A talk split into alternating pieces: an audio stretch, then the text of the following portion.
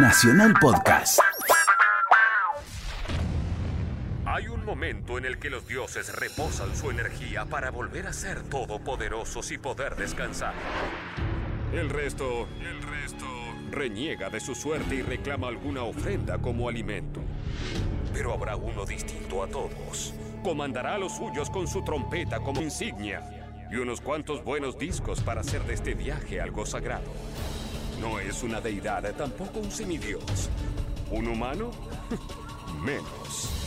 Él es, el renegado. El renegado con Gillespie. Sábados de 21 a 23. Nacional, Rock 93-7.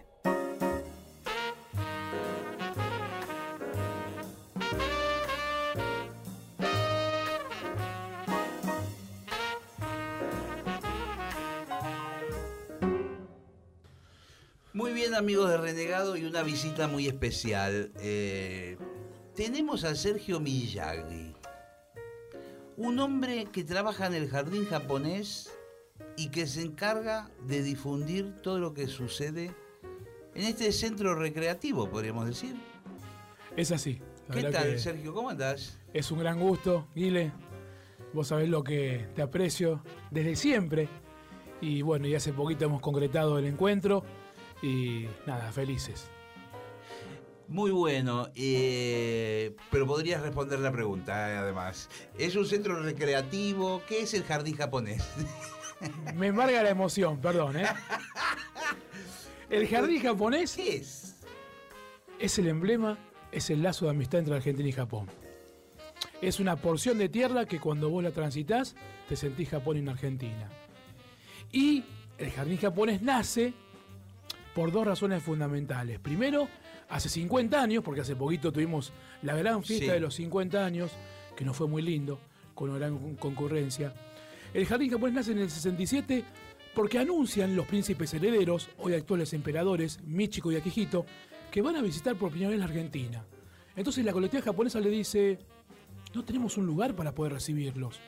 Bueno, pidámosle permiso a la municipalidad para que nos pueda otorgar un lugar, ¿no? X, para poder construir un jardín japonés y poder recibirlos. La municipalidad elige la Plaza Japón, en donde hoy está construido el jardín japonés, porque en 1960... Ya existía ese terreno, digamos. Claro, claro, ya existía la, la- la- la Plaza Japón por una razón fundamental. Hay una farola típica de la antigüedad que el gobierno de Japón donó al gobierno argentino por los, eh, por los festejos de los 150 años de la Revolución de Mayo. Entonces, ya en esa porción de tierra, en el Parque 3 de Febrero, en Palermo, ya existía una Plaza Japón. Y la municipalidad elige a la Plaza Japón para construir arriba de eso un jardín japonés. ¿Y cuánto tardan en hacer? Porque eh, Fue increíble, fue... en medio un delirio de plantas y de peces y de estanques y de puentes. Lo que pasa que el jardín que vos hoy ves es tres veces más grande. Eh, cuando se construyó, que se, habrá construido, no sé, en un mes, así muy alocadamente, en una gran vorágine, para poder recibir a, a las altezas imperiales, este, era un tercio el jardín japonés en sí. ¿Me entendés? Así que bueno, pudieron construirlo y la colectividad japonesa, mediante la Embajada de Japón, lo dona a la Municipalidad de Buenos Aires como obsequio, ¿no? De eh, haber recibido con tanto cariño a la inmigración japonesa. Por ese motivo nace el jardín japonés. Y ahí ya empieza a, eh, a ser abierto al público en general, digamos. Bueno, en un principio era siempre abierto el jardín japonés, ¿no? En un momento cuando lo toma la municipalidad, porque el jardín japonés, eh, la colectividad lo dona, es como que la municipalidad lo descuidó. Entonces, toma de vuelta cartas al asunto la colectividad, ¿no? Sí. Diciendo, bueno, creamos un ámbito diferente, un espacio increíble, típicamente japonés. Se arruinó todo. Entonces, bueno, tomó las cartas al asunto. Políticos argentinos ar- No, no, arruinaron todo. y ahí atacarlos con todo, un Claro, chacus, eh, estrella ninja, la reta con la estrella ninja clavada. Entonces, bueno, la intención que fue, fue que se cuidara aún más. Entonces, Claro. bueno, se rediseña nuevamente y se pide que se cerque el jardín japonés para tener una privacidad y para tener un, espacio bien, bien ambientado y bien cuidado. Y que de vuelta no se deteriore como, como la vez pasada. Para mí fue, yo lo descubrí de grande.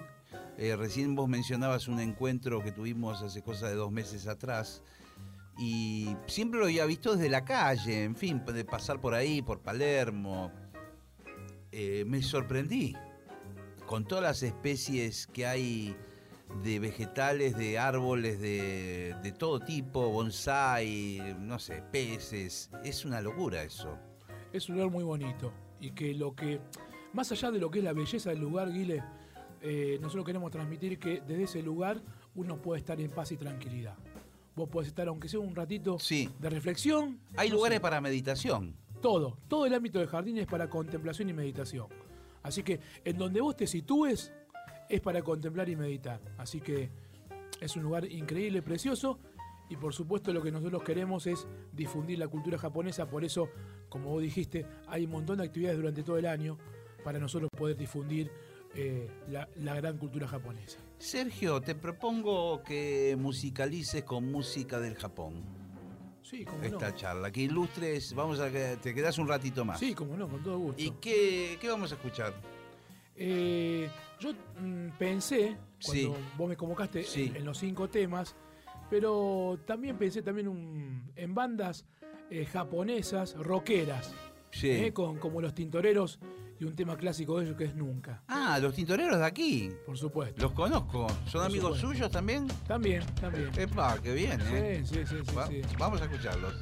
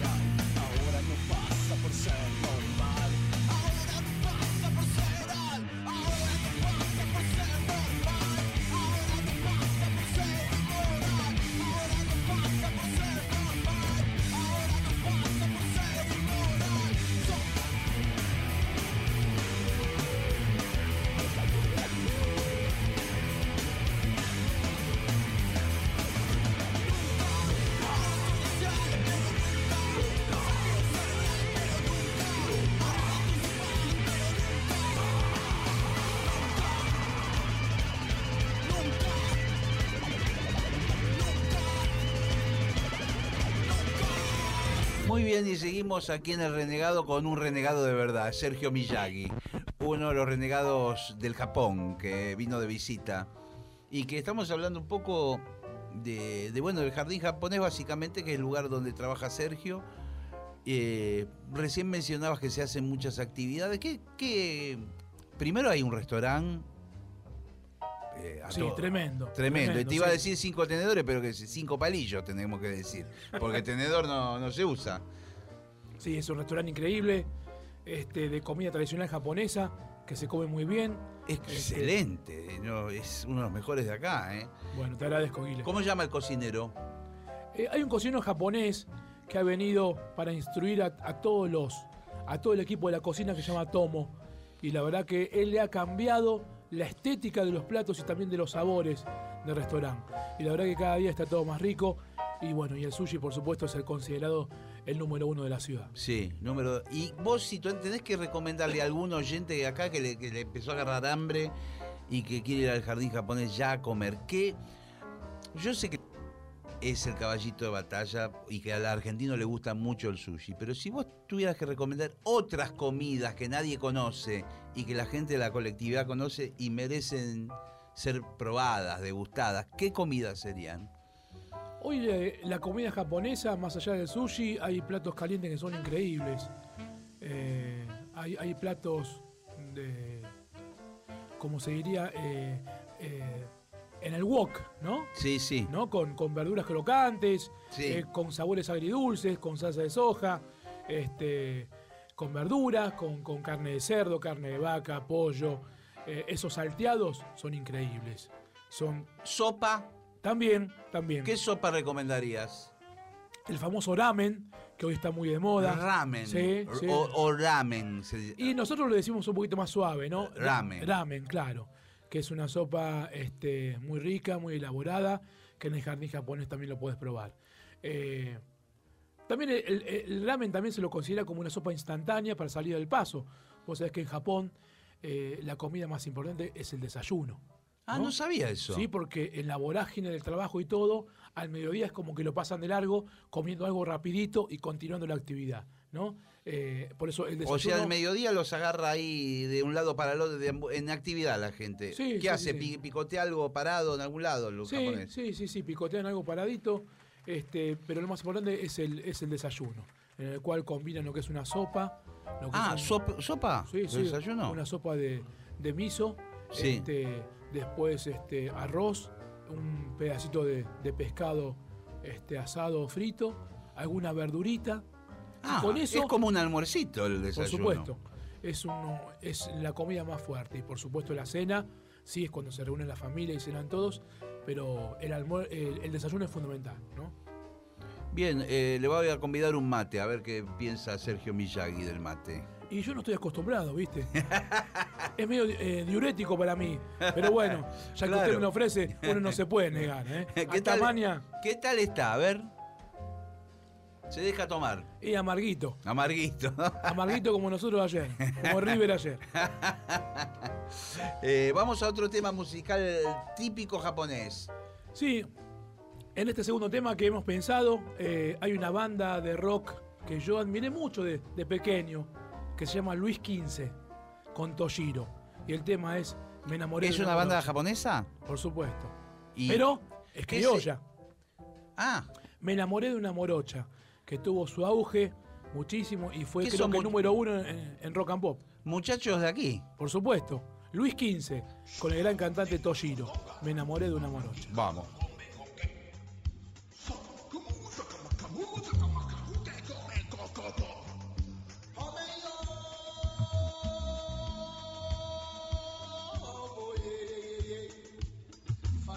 Una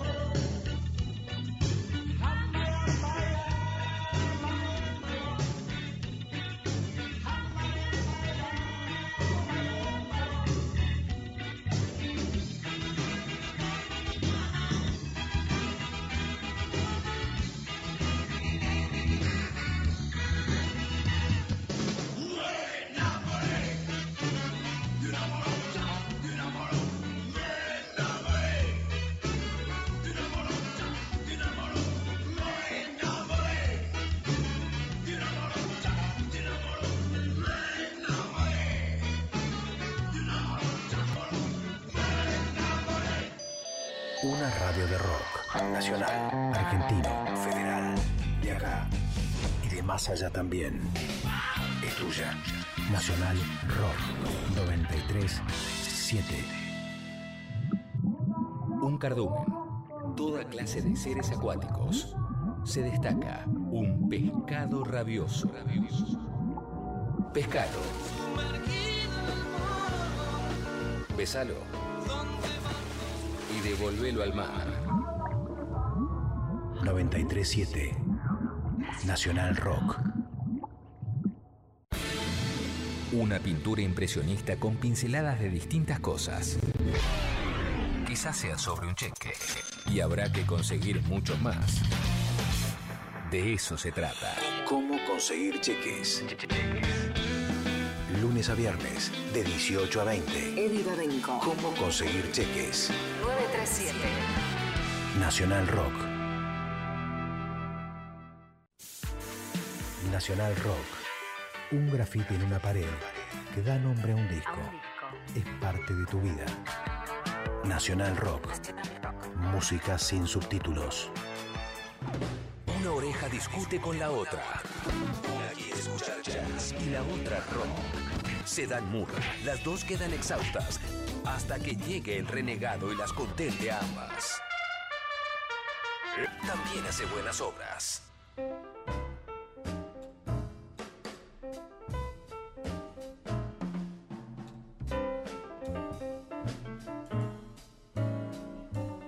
Seguimos aquí en el Renegado con Sir- Sergio Miyagi, ¿eh? hablando de Japón, de acá, de esto, del otro. ¿Qué diferencias vos encontrás entre la idiosincrasia del japonés y la idiosincrasia argentina? Porque a simple vista hay muchas diferencias. Nosotros somos un despelote como país y da la sensación que el japonés es mucho más estructurado, ¿no? Que tiene otra conducta. ¿Qué, qué? Pero bueno, esto lo, lo digo yo de afuera. ¿Qué, qué diferencia encontrás vos? Fundamentalmente eh, lo que mis abuelos y mis padres nos han inculcado de pequeños, ¿no? El respeto, eh, la educación, la predisposición, Eso en Japón. la ubicación. No. No, ah, no, per- perdón, no, porque creí que. No, porque acá me sonaba un poco lejano todo eso. Vos sabés, El que- respeto, la educación. Mis viejos, Este, cuando salíamos a algún lado a comer, a la casa de amigos, de familiares, siempre nos obligaban a decir gracias, por favor y permiso. Eran tres palabras, siempre habría que decirlas. Fundamental para la vida. Y bueno, nosotros tenemos ese, ese legado en la Argentina de continuar las enseñanzas de, de nuestros viejos, ¿viste? Que fueron tan fuertes y nos, y nos han marcado tan, tan fuertemente. Pero quédate tranquilo que, que el japonés ama a la Argentina. ¿En serio? Está muy agradecido. Eh, mi abuelo, antes de fallecer, eh, todos los días era un radio escucha increíble. Y a las 12 de la noche, cuando llegaba el himno nacional argentino, él lo cantaba y lloraba de la alegría. Como agradecimiento a este pueblo argentino que lo cobijó con tanto cariño. Y él, desde su humilde tintorería, pudo forjar un respeto en el barrio increíble. Lo amaban. ¿En tintorería en qué barrio? Montecastro, capital federal. ¿Cómo se llamaba la tintorería? El cóndor. No tenía, No era un nombre japonés típicamente. ¿viste?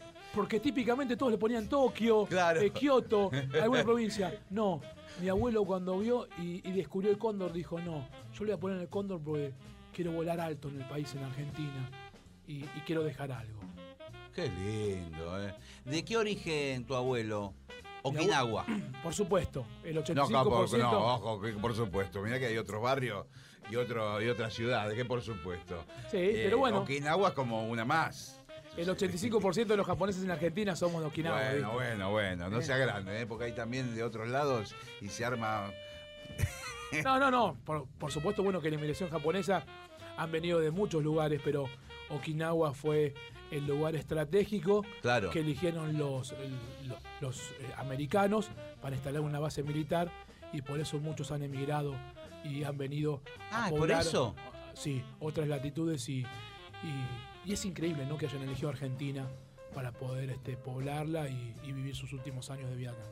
Che, eh, Sergio, ¿vos considerás el okinawense es como un poco más parecido al argentino, ¿no? Dentro de todas la, la- la- digamos, las etnias que puede haber japonesas. Y bueno, si vos estás viendo a la persona que tenés enfrente, eh, soy okinawense. Eh, soy este excedido en peso. Soy este morocho. Claro. eh, con pocos rasgos japoneses, pero con mucho orgullo. Sí, somos de una isla tropical al sur de Japón, ¿no? Claro. Y por ese motivo este, tenemos la, la tez más trigueña y somos los más latinos de los japoneses, somos los más cálidos. Eso te iba a decir, los más latinos. Sí, sí, sí, sí, sí, totalmente. Somos los que realmente este, llevamos este, una vida, ponele más alegre, ¿no? Sí. Que lo que es la persona de la isla grande, de Tokio, ¿no? Más estructurada. Sí. En cambio nosotros, eh, por ser una isla subtropical y, y- y- y ser eh, personas muy alegres, hay una, hay una cuestión fundamental, Guile, en Okinawa, en la ciudad de Ogimi, ¿no? que son mis abuelos, Sí. este, hoy está considerada la, la ciudad más longeva del mundo. Porque ¿En hay serio? 65.000 japoneses mayores de, de 100 años. O Me sea que- jodés. por eso Okinawa está considerada, ¿no? Qué envidia que me da. ¿Y cómo? ¿Y cuál la es la fórmula? La alimentación seguramente, no tanto pescado, omega 3. ¿Cuál es la fórmula para vivir tantos años? Se dice Ikigai. Es eh, el modo de vivir, la alegría con que vos encaras la vida. Por supuesto, la alimentación es fundamental. Las ganas de vivir el proyecto, el hecho de, de- de estar unido con tu familia y de pertenecer a Okinawa, ¿no? que es esa isla tan hermosa que hizo famoso el famoso Shimauta de Alfredo Casero, que es uno de los temas que yo he elegido para la entrevista de hoy. ¿Para ahora? Sí. Vamos a escucharlo. ¿Lo cantó bien o Sanatelli? Bastante bien, muy Bueno, bien. bueno, bastante bien, bien.